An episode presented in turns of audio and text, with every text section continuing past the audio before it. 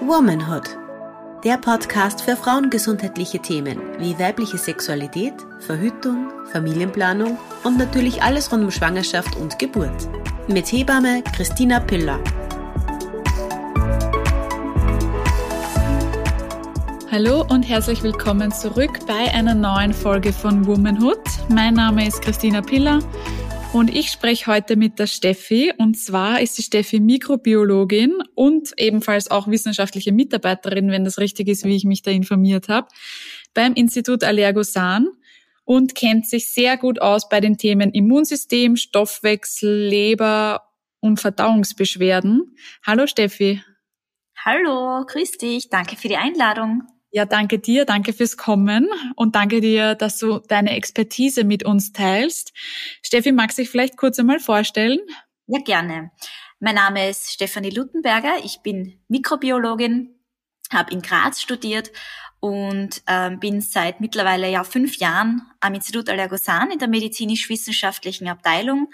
Ich mache da sehr, sehr viel Beratungen zum Thema Darm, weil mhm. einfach sehr, sehr viele Menschen ja dahingehend Hilfe benötigen, sei es bei der Auswertung einer Stuhlanalyse oder sei es wirklich, ähm, dass die Menschen Verdauungsbeschwerden haben oder auch wirklich schon Darmerkrankungen, wie zum Beispiel Colitis ulcerosa, ja. Mhm. Die rufen da wirklich bei uns an und, und, und fragen halt um Hilfe, was kann man noch tun, ja.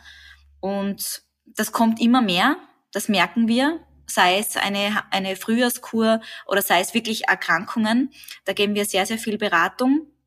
Und ähm, ich mache auch sehr, sehr viele Vorträge zum Thema Darm, ähm, um einfach die Leute ja ja, um die Leute fortzubilden. Jeder möchte sich da in der Richtung fortbilden und beim Thema Mikrobiom, Thema Darm generell. Da gibt's sehr viele Apotheker, Pharmazeuten, die da unsere Veranstaltungen nutzen und sich ähm, da weiterbilden möchten. Es gibt auch einige Ärzte, die dazu ähm, bereit sind, Ausbildungen auch in der Hinsicht zu machen, sich weiterzubilden mhm. und auch wirklich den Patienten Alternativen anbieten zu können, ja. Okay, spannend. Da können einfach ganz normale Leute bei euch anrufen und sich eine, Ter also eine Betreuung beziehungsweise Beratung bei euch ausmachen? Genau, völlig kostenlos. Wir, wir schauen einfach, dass wir den Leuten so gut wie möglich auch helfen können und haben da sehr, sehr viele Produkte, die wir empfehlen können. Ja, das sind nicht nur unsere eigenen Produkte, das sind auch sehr, sehr viele Produkte, von denen wir wahnsinnig wirklich wahnsinnig gut überzeugt sind, mhm. ähm, die wir trotzdem weiterempfehlen, weil sie einfach Wirkung zeigen. Und das schon seit Jahren und wir immer wieder gute Rückmeldungen bekommen. Und da haben wir sehr, sehr viele Produkte im Portfolio, die wir da anbieten können. Okay, spannend. Ich bin ja so ein Mensch, ich liebe es ja, mich und meinen Körper präventiv zu schützen. Das heißt, ich habe mich auch schon mit dem Thema Darm und Darmsanierung auseinandergesetzt. Mhm. Und ich war recht lang auf Bali mal und da wurde angeboten Hydrokolontherapie. Mhm. Und weil ich da sehr neugierig war, habe ich das natürlich sofort ausprobieren müssen. Ja. ähm, was würdest du zu, zu sowas sagen? Ähm, kann man mal machen. Mhm. Sollte aber nicht ähm, häufig oder nicht oft gemacht werden. Ja, ich weiß, man fühlt sich danach wohler, ja, weil der Darm ja. ist mal entleert. Man, man, man denkt, man hat was gut, man hat sich was Gutes getan, ja. Mhm. Man fühlt sich auch wohler, das mag schon sein. Aber jetzt für die Darmflora ist es nicht unbedingt gut, weil man ja die guten Bakterien genau. auch mit ausspült, ja? ja. Und das muss man sich immer bewusst sein. Wenn man das schon macht, dann würde ich nach dieser Kolonhydrotherapie auf jeden Fall mit Probiotikern den Darm wieder aufbauen, mhm. damit sich die nützlichen Bakterien wieder ansiedeln können. Denn ja. man kann sich vorstellen, dass gerade bei so einer Kohlenhydrotherapie sich die pathogenen Keime, die Fäulniskeime etc. im Darm wieder viel leichter tun, sich anzusiedeln, weil einfach die guten Bakterien fehlen, die praktisch ihnen ja den Platz wegnehmen, ja. Das ja. heißt, die freuen sich richtig, ja, jetzt haben wir die Chance, die guten Bakterien sind weg, jetzt haben wir die Chance, hochzugehen. Übernehmen. Genau, und den Darm zu übernehmen, ja. Und das, das sollte man sich auch bewusst sein, dass man, wenn man es macht, auf jeden Fall probiotisch unterstützt. Ja, das sowieso. Und, und wenn man jetzt und Präbio. Ja, und präbiotisch. genau. Und wenn man jetzt davon ausgeht, dass ein gesunder Mensch mit jetzt nicht per se ähm, großartigen Verdauungsbeschwerden. Was, was könnte dieser Mensch tun, um seine Darmgesundheit und sein Immunsystem, seine Darmflora zu schützen, präventiv zu arbeiten? Und vor allem in der heutigen Zeit, in der jetzigen Gesellschaft, ist ja Stress so ein großer Faktor. Mhm. Und wenn mir zum Beispiel jetzt ein Arzt oder eine Ärztin oder medizinisches Personal rät, Stress zu reduzieren, dann weiß ich ehrlich gesagt nicht, wie ich das machen soll, ohne dass ich sage, okay, ich muss meinen Job kündigen oder weißt du, was ich meine? Genau. Das heißt, Stress reduzieren ist ja oftmals sehr schwierig. Stress gehört ja bis zu einem gewissen Grad auch zum Alltag dazu, bei fast jedem. Aber was kann ich tun, um mich, meine Darmflora und mein Immunsystem zu fördern? Genau. Ähm, gerade beim Stress, und da sprichst du echt das super Thema an, weil es geht, glaube ich, jeden so. Ähm, es ist immer so, man sagt immer, ja, Stress reduzieren, ein bisschen Yoga machen oder mal ein ja. Buch lesen. Da hat man leicht reden, aber das ist nicht so leicht und ich verstehe das voll. Ähm, es ist so, dass Stress natürlich auch den Darm in Mitleidenschaft zieht. Ja, es kommt aber darauf an, ob es jetzt ein akuter Hallo? Stress ist. Ja. Oh je, das, du warst jetzt, glaube ich, gerade weg. War ich weg? Mhm. Mhm. Soll ich weiterreden? Ja, ja, unbedingt. Weißt du ab wann? Nein, aber ich schreibe mir mal auf 0,50 oder so. Mhm. Ja. Geht schon. Man muss auf jeden Fall unterscheiden, ähm, welcher Stress ist es. Ist es jetzt wirklich ein positiver Stress, also ein Stress, der mich antreibt, einfach und zur Höchstleistung auch animiert, ja? Mhm. Oder ist es wirklich ein negativer Stress, der mich belastet? Das ist auf jeden Fall einmal wichtig zu differenzieren. Und wenn es wirklich ein Stress ist, der einen belastet, ähm, dann muss man wieder unterscheiden, ist es jetzt nur ein akuter Stress? Also ist es wirklich nur eine kurze Phase oder ist es wirklich schon chronischer Stress über Monate? Mhm. Das hat auf jeden Fall Auswirkungen auf unsere Darmflora. Ja, weil einfach Bakterien, ich sage jetzt einmal so, Stress löst im Körper Entzündung aus. Ja? ja. Und bei einer Entzündung sterben auch natürlich Bakterien im Darm ab. Ja? Mhm. Und natürlich wirkt sich das dann auf die Darmflora und auf, die, auf die gesamten Verdauungstrakt aus. Ja? Wir wissen ja, der Darm hängt ja mit dem Gehirn zusammen. Mhm. Und wenn wir zum Beispiel nervös sind, dann merken wir das, dass wir zum Beispiel Durchfall bekommen. Oder der andere kriegt sogar Verstopfung, je nachdem. Also da, alles, was wir fühlen, alles, was wir erleben, wirkt sich ja direkt auf den Darm aus und ja. so auf den Stress. Stress reduzieren ist also nicht immer möglich und daher muss man natürlich schauen, dass man mit der Ernährung so gut wie geht sehr viele Präbiotika, sehr viele Ballaststoffe zu sich nimmt, um den Darm zu unterstützen. Mhm. Denn Ballaststoffe sind die Nahrung für unsere Darmbakterien. Die futtern das auf und produzieren für uns im Gegenzug ganz viele Stoffwechselprodukte, die für unseren Körper sehr, sehr wichtig sind. Ja? Mhm die auch den, die Entzündung reduzieren im Körper. Ja. Aber man kann die Bakterien auch direkt einnehmen, zum Beispiel über Probiotika, spezi spezielle Multispezies-Probiotika. Und da gibt es einige Stämme, einige Bakterienstämme, die entzündungshemmend wirken. Die produzieren Stoffe, die einen entzündungshemmenden Effekt auf unseren Körper, aber auch auf den Darm haben. Also das ist auf jeden Fall etwas, was man machen kann. Und das empfehle ich jedem, der in einer stressigen Situation gerade ist oder sich gerade in einer stressigen Situation befindet, sei es vor einer Prüfung, sei es in der Arbeit, weil gerade ein wichtiges Projekt läuft, das fertig werden muss, oder sei es irgendein familiärer, ein familiäres Problem, ja. Mhm. Ähm, dann kann man auf jeden Fall ähm, unterstützen, indem man Multispezies-Probiotika einnimmt, die entzündungshemmend wirken, um praktisch diesen Stress, der auf uns wirkt, ja, also um diese Entzündung schon vorzubeugen, ja. Das ist auf jeden Fall etwas, was da unterstützend eingenommen werden kann. Also beides, Prä- und Probiotika. Prä- und Probiotika. Die Nahrung sowieso. Also auf die Ernährung ist aber auch immer schwierig. Also ich kann nicht von, weil ich sage den Patienten immer 30 Gramm Ballaststoffe pro Tag wären schon gut, ja? ja. Aber wer weiß, ob er 30 Gramm Ballaststoffe pro Tag isst? Man kann nur sagen, ja, ich esse schon viel Gemüse, aber jetzt Hand aufs Herz, isst man wirklich fünf Portionen Gemüse pro Tag? Ja, ja, schwierig. so, man kommt fast nicht dazu. Oder auch Vollkornprodukte oder Leinsamen, Chiasamen. Sicher, man kann jeden Tag einen Teelöffel Leinsamen in sein Joghurt tun. Ist natürlich gut, aber das ist für den ganzen Tag nicht ausreichend, ja. Ja. Und deshalb hat sich natürlich dahingehend entwickelt, dass es Präbiotika am Markt gibt. Was ich ja auch prinzipiell finde ich ja super, wenn man versucht, über die Ernährung auf seine Nährstoffe zu kommen, keine Frage. Ich finde allerdings in der heutigen Gesellschaft, vor allem ich arbeite ja hauptsächlich mit Frauen, mhm. ähm, haben ja sehr viele schon ein, vielleicht oder gehabt ein problematisches Verhältnis mit Essen.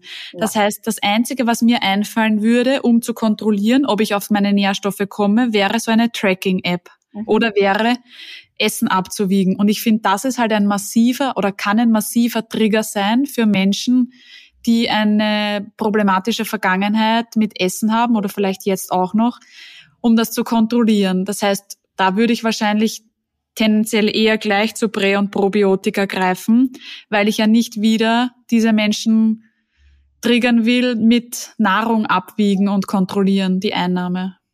Ja, so ist es. Verstehe ich voll. Ja. Genau das ist es. Das, das habe ich mal halt jetzt nur gerade gedacht, wie du das gesagt hast, unterstreiche ich natürlich alles vollkommen. Genau. Versuche ich natürlich auch, mich ausgewogen und äh, gesund zu ernähren. Aber ich hätte halt dann auch nicht die Muße, alles abzuwiegen. Das heißt, da wäre mir, also ich ich ähm, nehme allgemein Nahrungsergänzungsmittel. Da wäre es mir natürlich lieber, das so zu mir zu nehmen, weil dann kann ich mal sicher sein, dass ich, dass ich meinen täglichen Bedarf abdecke. Mhm, genau. Und es ist bei mir genauso. Ich bin da so ein Mensch. Also ich handle auch sehr gerne präventiv und nehme auch Nahrungsergänzungsmittel ein, weil ich einfach weiß, auch wenn ich fünf Stück Obst und Gemüse pro Tag esse und Vollkornprodukte, ähm, weiß ich trotzdem nicht, ob in der Gurke, die ich gekauft habe, überhaupt noch alle Vitalstoffe so enthalten sind, wie sie sein sollten, ja, ja? Genau. Mhm. weil die Lebensmittel werden alle unterschiedlich gelagert. Wir wissen, die, die, die Lagerung ist nicht immer optimal. Wir wissen auch, der Transportweg kommt hinzu. Viele Gemüsebauern ernten die Frucht unreif, weil ja. sie quasi im Transportwagen dann eh reifen oder nachreifen. Aber das sind ja, da fehlen ja schon die Nährstoffe. Man ja. muss ja Früchte, Gemüse reif ernten. Denn genau in der Reife liegt eigentlich, liegen diese wertvollen Vitalstoffe, ja? Ja. Und genau das ist ja der Punkt. Und deshalb gibt's ja auch Nahrungsergänzungsmittel, die gibt's ja nicht ohne Grund. Natürlich werden sie von manchen Menschen verteufelt, weil es einfach schon so viel gibt und weil sehr, sehr viele Hersteller natürlich, muss man auch sagen, Unsinn auf den Markt bringen, leider Gottes. Mhm. Aber ich glaube, wenn man weiß, ähm, wo man nachfragen kann oder wenn man weiß, okay, ähm, die haben Erfahrung damit, da kann man nachfragen oder es gibt eine Beratung, dann kann man sich auf der sicheren Seite bewegen, dass das kein Müll ist, ja, dann nicht dazu mir nehme. Und deshalb finde ich meinen Job auch, ja, nicht nur spannend, sondern finde ich meinen Job einfach ein, ein riesengroßer Mehrwert, weil ich einfach so viel geben kann und Menschen helfen kann. Und ja. Na, das ist auf jeden Fall sinnstiftend, ja, das finde ich auch. Vor allem, wenn man dann auch überlegt, dass, dass ja sehr häufig wahrscheinlich Menschen ähm, kommen, die erstens mal Beschwerden haben, die eventuell gelindert werden können. Mhm. Beziehungsweise dann auch so immer wiederkehrende Sachen, wie zum Beispiel, da denke ich gleich bei Frauen an Blasenentzündungen. Ja. Wo man ja wahrscheinlich auch sehr viel machen kann, präventiv. Mhm sehr viel, sehr viel. Blasenentzündungen, boah, da kriege ich so viele Anfragen, wirklich. Das glaube ich. Das ist unglaublich. Also die Frauen, die haben es ja dann immer wieder. Ja, mhm. die haben ja nicht nur eine, sondern immer wieder. Und sehr, sehr viele Frauen berichten davon, dass sie halt nach dem Geschlechtsverkehr immer Blasenentzündungen bekommen. Ja. Ja.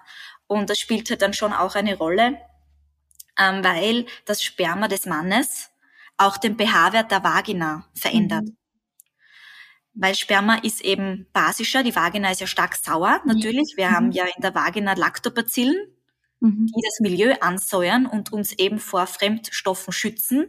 Und sowohl die Menstruation, ja, als auch das Sperma wirkt eben basisch, macht den pH-Wert höher, wodurch wir leichter empfänglich sind für Bakterien von außerhalb. Mhm. Und deshalb sollte man, sollte man nach dem Geschlechtsverkehr ja auch immer gleich Wasser lassen, also gleich auf die mhm. Toilette gehen. Ähm, damit ähm, diese Bakterien im Hahn Also dass die gar nicht erst für Entzündungen sorgen können, ja, weil die können ja aufsteigen von der Scheide, in der Blase sich einnisten praktisch und dort für die Entzündung sorgen. Ja. Wenn man aber gleich ähm, auf die Toilette geht, dann wird das gleich mal ausgespült und dann hat man da weniger Probleme. Und was kann ich bezüglich Prävention machen, damit ich eben sage, ich versuche den Blasenentzündungen zuvorzukommen? Kann ich da auch mein Mikrobiom positiv beeinflussen? Ja, auf alle Fälle. Weil wenn wir ähm, ein gutes Mikrobiom in der Vagina haben, sprich viele, viele gute Lactobacillen, dann können sich diese Erreger, die von außerhalb eintreten, ähm, gar nicht erst äh, vermehren und gar nicht erst hochgehen in Richtung Blase. Mhm. Und das ist das Prinzip dahinter. Dass man eigentlich schon beim Eingang, beim Vagina-Eingang, also dort, wo unsere Lactobacillen dann auch sind, dass man gerade da schon den Schutz hat, äh, sich von einer Blasenentzündung ähm, zu bewahren, sage ich jetzt einmal. Ja. Ja, mhm. also das auf alle Fälle. Und vor allem, ähm, wenn man Antibiotika kriegt bei der Blasenentzündung, ähm, gerade dann kommt die Blasenentzündung häufig immer wieder, weil das Antibiotikum ja zusätzlich die Lactobacillen, die wenig guten, genau. die man vielleicht noch hat, auch noch zerstört, ja. Mhm. Und dann befindet man sich man in einem Teufelskreis, weil das Antibiotikum ist natürlich die Vagina auch wieder ähm, natürlich ähm, offener für fremde Keime, weil die Lactobacillen fehlen. Dann kommt es wieder zu einer Inf Infektion. Dann bekommt man vielleicht noch ein Antibiotikum. Dann kriegt man wieder eine Blasenentzündung. Und gerade da ist es so wichtig, dass man sowohl den Darm ähm, als auch die Vagina probiotisch während der Antibiotikatherapie unterstützt. Ja, vor allem bei manchen Frauen, bei manchen Frauen ist es ja dann noch so, dass sie nach äh, Antibiotikaeinnahme einen Pilz bekommen. Ja. Das heißt, das ist halt dann dieser Teufelskreislauf, ja. der dann nie wieder enden wollend ist. Genau, genau. Und Antibiotika sind super und ich bin froh, dass es sie gibt, ja, weil es uns natürlich vom Sterben bewahren kann, natürlich, ja. ja, keine Frage. Aber man muss immer wieder bedenken, dass trotzdem ähm, der Darm und die Vagina ähm, durch Antibiotikatherapien trotzdem geschädigt werden können und sich daraus daraufhin auch Erkrankungen ausbilden können, wie Blasenentzündung oder vielleicht ähm, äh, Durchfallerkrankungen oder mhm es kann so weit gehen, dass sich vielleicht einmal auch eine Darmentzündung bildet, ja, weil die Darmschleimhäute durchs Antibiotikum ja auch angegriffen werden. Also das, das kann natürlich, das muss man einfach nur im Kopf haben. Und deshalb ist es so wichtig, dass gerade die Apotheke, wenn sie ein Antibiotikum ausgibt, schon mhm. automatisch ein Probiotikum mitgibt, das sowohl den Darm als, auch die Vagina praktisch schützt. Oder dass auch der Arzt dazu sagt, bitte nehmen Sie da ein Probiotikum dazu. Ja. Das ist einfach so wichtig, und das ist auch unsere Arbeit, die wir da leisten, um, um da wirklich, ja, Awareness zu schaffen. Ja, voll. Ich finde, es geht halt um, also zumindest deswegen habe ich ja den Podcast gegründet, dass man eben diese niederschwellige Informationsweitergabe hat, dass man diese nicht, dass das nicht unterbrochen wird, weil dass du als Experte dich natürlich super gut damit auskennst, das ist mir bewusst, ja. Mhm. Aber irgendwann geht ja diese Information verloren, dass sie dann bei dem Endkunden, bei der Endkundin nicht ankommt. Mhm. Und dass dann eben manchmal andere Berufsgruppen eben nicht an dieses Thema denken, weil vorwiegend verschreibt man natürlich Antibiotikum oder immer verschreibt man Antibiotikum mit Indikation. Das heißt, wir sind natürlich froh, dass es das gibt, aber dass eben dadurch eben auch andere Themen aufpoppen könnten. Deswegen bin ich so froh, dass du das jetzt gerade alles mit mir besprichst und hoffentlich können da sehr viele Frauen oder natürlich auch Männer davon profitieren. Ja. Und somit ihre Darmgesundheit ähm, auffrischen, sage ich jetzt mal. Ich habe da auch ein super Beispiel. Ähm, jetzt, weil wir haben ein Haus gebaut und da habe ich so Bauarbeiter im Haus gehabt und der eine musste eben Antibiotikum nehmen. Mhm. Und dann habe ich gesagt, weil ich habe so, ich habe Antibiotik 10 zu Hause gehabt. Ich habe gesagt, du bitte nimm das dazu zum Antibiotikum, weil ich habe ihn gefragt, ob er was ein Probiotikum dazu bekommen hat. Sagt er nein, was ist das? Er kennt das nicht. Und dann habe ich gesagt, dann nimm das. Habe ich ihm ein bisschen erklärt, was das ist. Und er hat gesagt, na, na, das brauche ich nicht, mit dem Darm habe ich eh keine Probleme. Ja. und dann habe ich gesagt, na, um das geht's nicht. Also da merkt man schon, also es ist komplett anderes, anderes, andere Berufsgruppe, kennen sich damit gar nicht aus und, und, und da muss man einfach viel mehr erklären, ja. Voll genau, vor allem, vor allem die Menschen denken ja dann eben dran, dass sie da eben keine Probleme haben oder keine genau. Beschwerden haben. Genau. Und damit das eben so bleibt, muss man das nehmen. Ähm, ich habe mich da ein bisschen eingelesen und hätte jetzt noch eine Frage zum Thema äh, Fruchtbarkeit und Kinderwunsch. Ja. Da gibt's ja jetzt ähm, Studien, die zeigen, dass eine Milchsäurekur eventuell zur Steigerung der Fruchtbarkeit helfen kann. Mhm. Ja, Milchsäurekur unter Anführungszeichen. Man meint damit natürlich die Bakterien, also die Lactobacillen, die man mittels eines Probiotikums einnehmen kann. Mhm. Und ähm, da gibt es spezielle Lactobacillen für die Vagina als Probiotikum. Das zum Beispiel der Lactobacillus gasseri oder Lactobacillus jensenii mhm. Lactobacillus crispatus und so weiter. Also die haben ähm, alles lustige Namen, die man sich Wollt natürlich nicht merken kann. Aber das sind so die Lactobacillen, die praktisch ja den Hauptteil einer gesunden Vaginalflora auch ausmachen.